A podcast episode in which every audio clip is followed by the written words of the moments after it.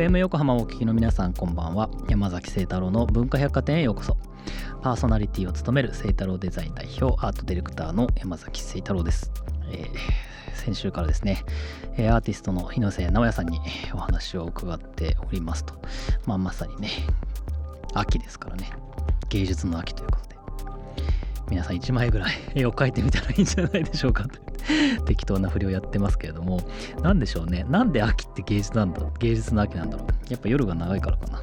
どうでもいいですね、えー、そんな文化百貨店ではメッセージもお待ちしています、えー、Twitter、Facebook、Instagram、ノートで文化百貨店をフォローしてコメントやメッセージを送ってください。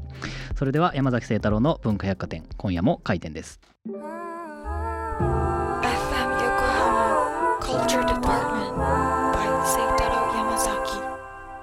えー、先週に引き続き今週のゲストもアーティストの猪瀬直也さんです。よろしくお願いします。よろしくお願いします、えー、先週どんな話をしていたのかは文化百貨店のウェブサイトの方でレポートをしております。あと、えー、ウェブサイトの方と新しくできたノートの方でもねまとまっているということですので、えー、聞き逃したという方は番組ホームページカルチャー -depto.com またはノートで文化百貨店検索チェックをしてみてくださいえー、今週もですねいろいろお話を聞いていければなというふうに思ってるんですけれどもあの、まあ、それこそアーティストの方で、まあ、僕の周りもそうなんですけど、まあ、コロナで結構やっぱりこう考える時間だったりとかあとはその技法の見直しみたいななんかその辺がちょっと僕の周りのアーティストのこうホットトピックだったりとかするんですがあのなんかその辺で今回のコロナの期間でなんか変化とか作風とかこう今後こういうふうにやっていこうとか何かありましたか？あの私事で暗い話はしたくないんですけども、はい、17年間サポートしてくれた愛犬がですね、う。ん、あの天使になってしまいまして。なるほど。でコロナとは関係ないんですけれども、まあ、作品が意識的にかは分からないんですけれども、うん、その愛犬を失ったっていうことで、はいはいはい、なんかものすごいそれにまつわるタイトルにしなんかしなくちゃいけないんだとかなんか今日は感じられてそういった意味でなんか僕のワンちゃんなんですけど、ごめんなさい。いやいやいやいや、あの作品がワンちゃんによって変わっていく。ね、いやでもありますよねそういうの。それこそなんかいやいやいや。今までいろいろ作品作ってきて なんかそれだけのなんかインパクトがあるなんかターニングポイントというかなんかそういうのってやっぱ何回かああるんですか？うん3.11の時やっぱ相当ありましたよね。なるほどね。あの時にちょうどあの時まだちょうど日本にいて、うん、その時僕そこから海外に行ったのでなるほどなるほど、うんうん、でその時日本で活動していて、うんうん、でまあ作品が一気に売れ全く売れない状態になって、うんうん売れないというかもう売るようなその空気じゃないし、はいはい、買うようなそうですね。空気でも空気じゃないしみたいな、だからこれまずいなと思って一つ一つのその国にとどまっていたら。ってことでまあ海外に拠点を移してるっていうのもありますね。なるほどね。一つの場所だと。その作品を作るもの自体も変わっていったんですか？そうすると。そうですね、向こうに住んで、まあ、向こうで刺激を得て、まあ、さっきのペンギンじゃないですけど、はいはい、ペンギンのそんなドキュメンタリーを日本で多分見てても、うん、あの自分とメタファーするようなそうい。うクロ,、スするようなところは見れなかったと思うんで、はい。はい、おそらく向こうに住んでたからならではの、うん、まあ、視点だったのかなと。なるほどね。まあ、そんな猪瀬さん。ちなみに今はどんな作品を作ってらっしゃるんですか？まあ今はですね来年の、えー、2月に、えー、ロンドンでグループショーがあるので、うんうん、それのための作品を、えー、書いているのと、うん、えー、国内の、えー、新施設ができるんですけれども、うん、これちょっと言えないんですけれどもえー、そのための、えー、作品作りと、うん、えー、ファッションブランドの、うん、えー、コラボも、えー言いたいんですけど言えないめちゃめちゃ言葉選びながら喋ってますね。やっぱね言っちゃいけないことを言っちゃダメだっていうなんかその空気がプンプン伝わってきますけれども。まああの、うん、すごく仕事をさせていただいてます。ありがとうございます。ちなみにこれ作る時のなんかスランプみたいなってないんですか？そんなに忙しくされてて。あるんでしょうね、うん、あ感じてない あんまりないタイプですか？そうですね、うん。そんなにないかもしれないですね。うん。なんかスランプに落ちあなんかあったかな？あそういう感じですね。結構じゃあもうポンポンポンポン作れちゃうタイプですか？ポンポンポンポン作っ僕作品の量がそもそもそんなに少ないので多分、で作品一つの作品にかける時間が結構長いので、うん。うんだから多分そんなに人より多分スランプにうんは陥らないですかね。ね。多分すごいもうなんか多筆な人だと。筆でビシャンみいたいなタイプの人とかだったらもしかしたらもっと早いのかな、うん。スランプの時 なるほどね。時期が。え一これ枚からですね。どれどれぐらいかけて作られてるんですか？まあ長いものとかだと半年以上はあ。かけますね。え半年間ってどういうプロセスで作り上げていくんですか？僕の作品って結構めちゃガチガチにもうあのプロセスがあって、うんまあ一番最初に鉛筆でスケッチして、はい。でそれを引き伸ばして、うん。でその図像を元にフォトショップで作っていって、うんうんでそれをまた印刷して引き伸ばして、うん。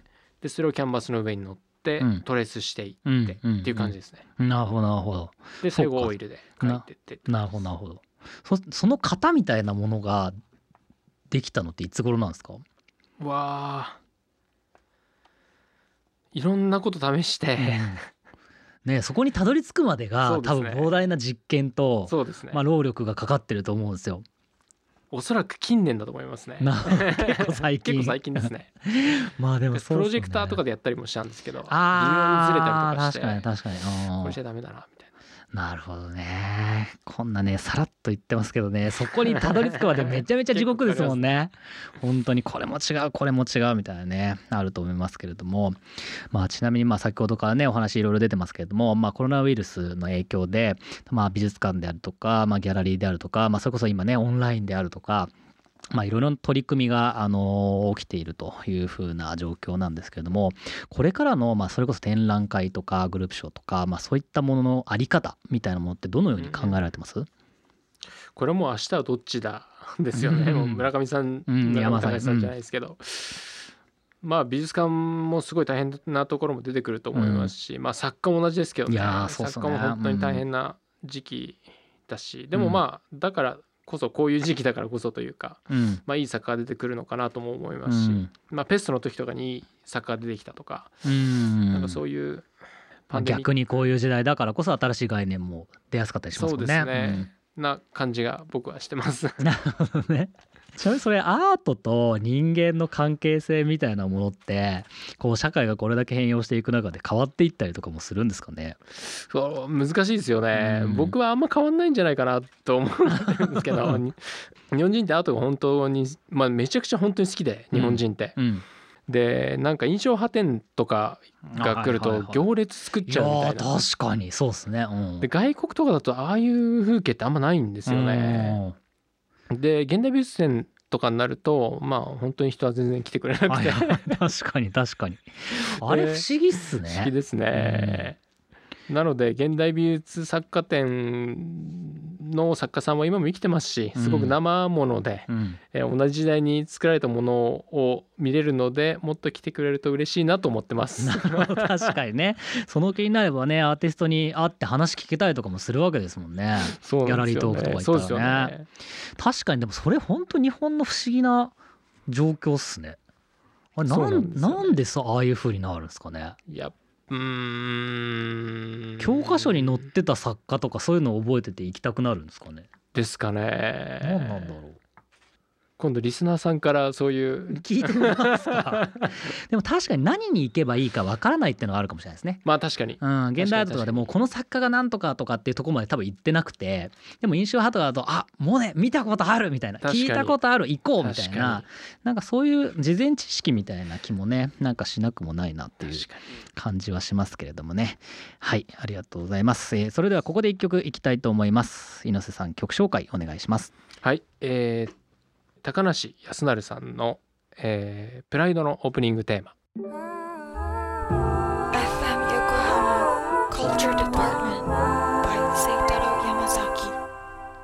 文化百貨店今晩お越しいただいている猪瀬さんが選んだプライドメインテーマ。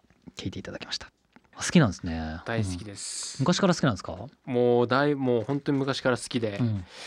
で小学校の時うん、ですかね。桜庭和志あ桜庭ね。はい。大先生と、うん。まあ、ヘンゾ・グレイシうん、あー懐かしい、でこんな強い日本人いるんだと思ってもうそこから虜になってました。なるほど。これ自分でもやってたりしてたんですか？まあ、今でもあたまにやりますけど、うん。あのー一昨年ですかね、うん。えーイギリスのジムでやって、うん。肋骨を折って これ絵描けなくなっちゃうなと。なるほどね。やばいっつって。また向こうの人だとね体格のあれも違いそうですそうなんもんね日本でやるのちょっと違いますよね、はい。リーチも違うし、はい、そうなんだ。ちょっと怒らせないようにしますじゃいやいや全然です全然です。あ はいありがとうございます、えーまだまだ猪瀬さんとお話をしていきますこれまあ海外でまあいろいろずっと活動されていると思うんですけれどもなんか日本人のアーティストが海外で活動したりとかあとまあ世界でに、まあ、にアーティアートだけではないですけれどもやっぱりその海外と日本で結構大きいキャズムがあるじゃないですか。はい。でなんか世界で通用するための必要な資質みたいなものって何だと思います？まあもうズバリバカであることですおねー その心は。完全にバカであること、ほんほんほんほんでもう我慢強いことほとあと運じゃないですかね。ん なるほどその3つ。えそれぞれどうどういうことですか？マイノリティとして向こうにいるわけで,、でそうするとまあ最初行った時とかに、うん。なんか例えば子供とかがん。こうちょっとこう差別っぽいようなはいはい。言葉をバーってな、うん。投げられたりうん。っていうのがあるんですけど、うん。まあ、そことかでこうみんな賢い人とかだとうん。すごく敏感になっちゃって、はいはい。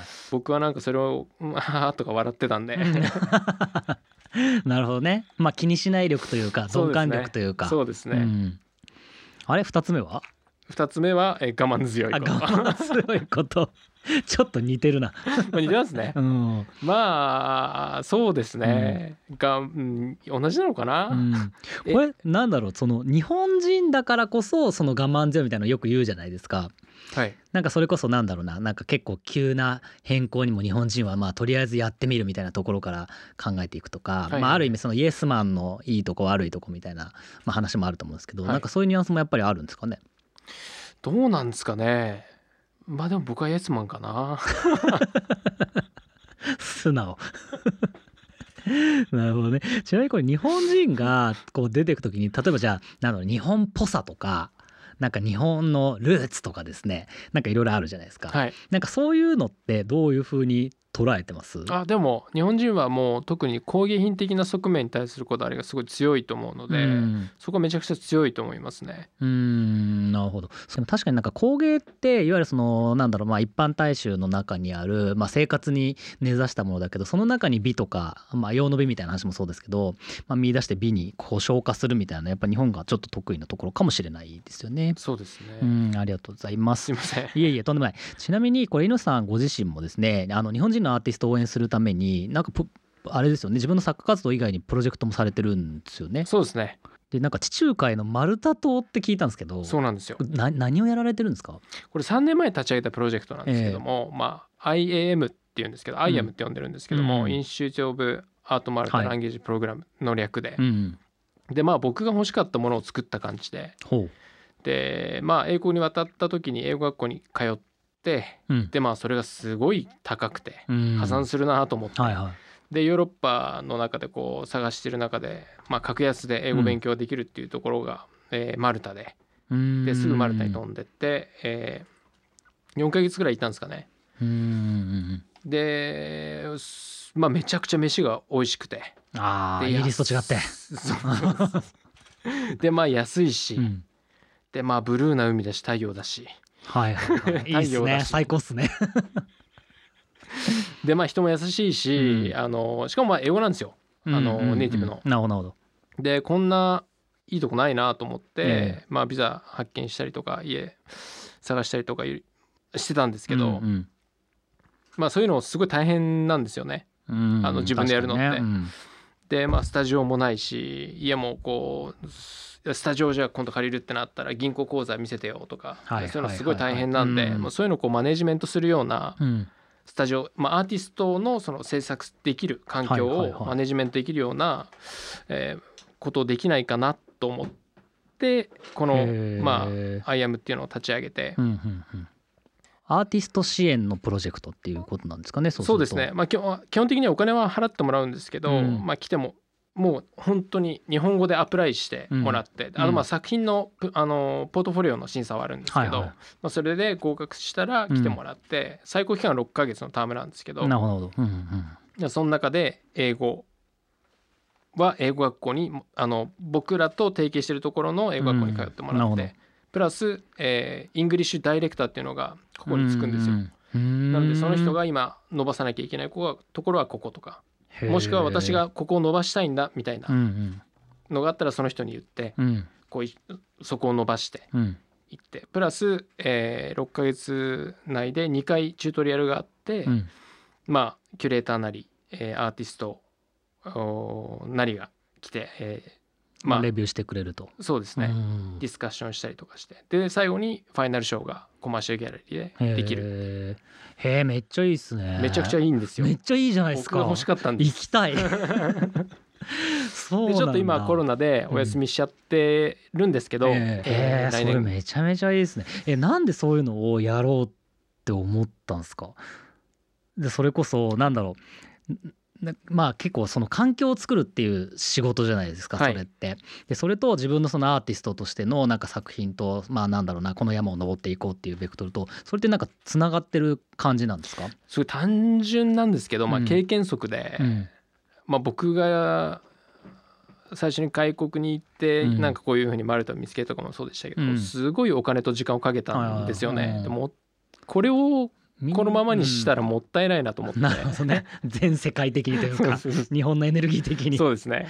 なるほどなるほど。なのでまあどうにかこう還元できないかなと思ったのもそうですし、あと僕文化庁さんから支援をいただいて、うんはい。向こうの大学にあの入学さ留学させてもらってて、でそういった意味でも、まあ、文化的な何かこう還元うんをできるような組織を作りたいなっていうのをずっと思ってて、うん。うんでなるほどね。3年前ですかね。かな？うん。に立ち上げた。素晴らしいっすな。完璧じゃないですか。いやいやいやいや。大変です。いやーそれまあ大変ですよね。本当にそれはね。ありがとうございます。今年の春ですかね。発表された discord。幼児山本このカプセルコレクション。これね結構話題にもなって印象的でしたね。めちゃめちゃかっこよかったね。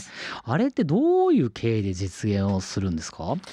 あれは僕が所属してるギャラリーの代表の山下さんっていう人がいるんですけども、えーその人が discord で Yohji Yamamoto の、えー写真を撮らなんか被写体になったうん。なるみたいなこう作品といううん。かプログラムみたいなのがあって、えでまあそれがこうそこからご縁ができて、でまあ僕に回ってきたというか。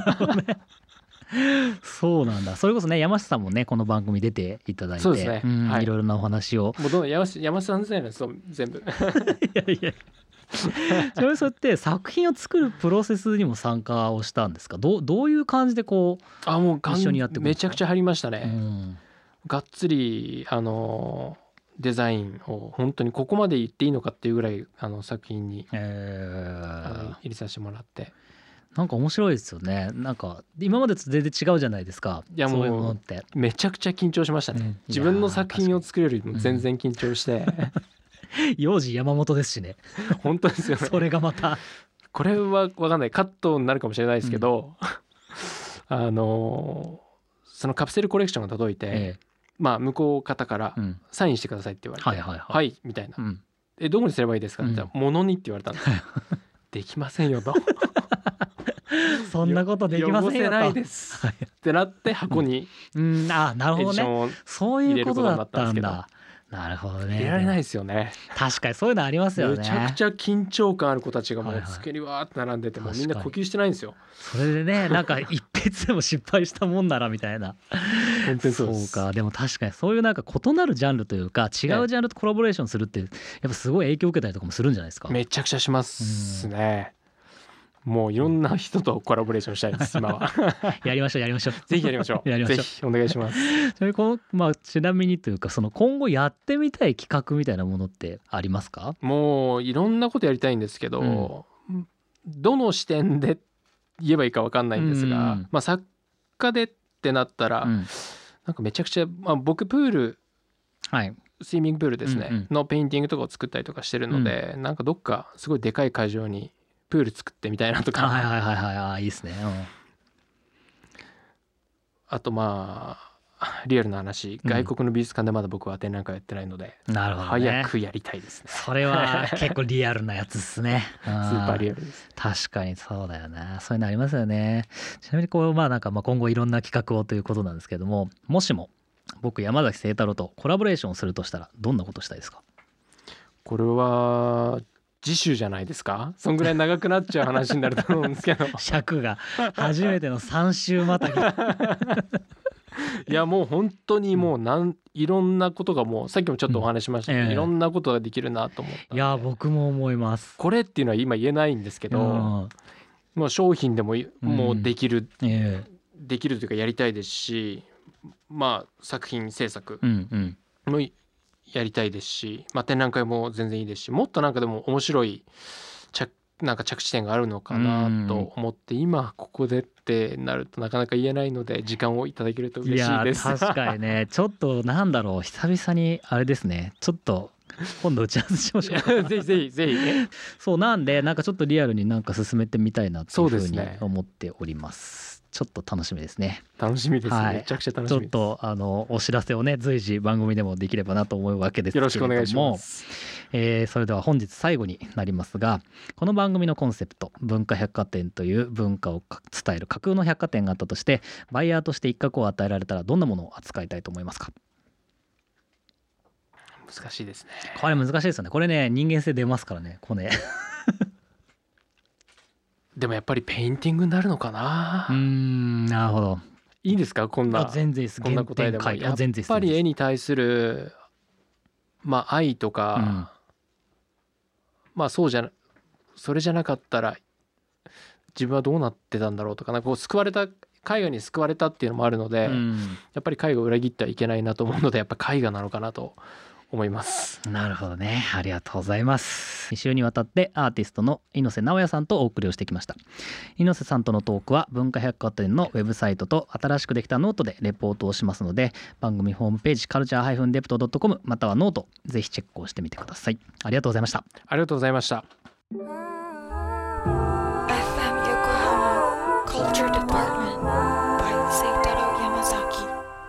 えー、2週にわたってアーティストの猪瀬直也さんとお送りをしてきました。いやー盛り上がりましたな。なんだろうこれもう絶対なんかやろうと思いましたね僕。はい絶対実現させるので皆様ぜひお楽しみにと。はいといったところで、えー今週の文化百貨店は閉店となります。また来週10月25日の深夜0時半にお待ちしています。お相手は山崎清太郎でした。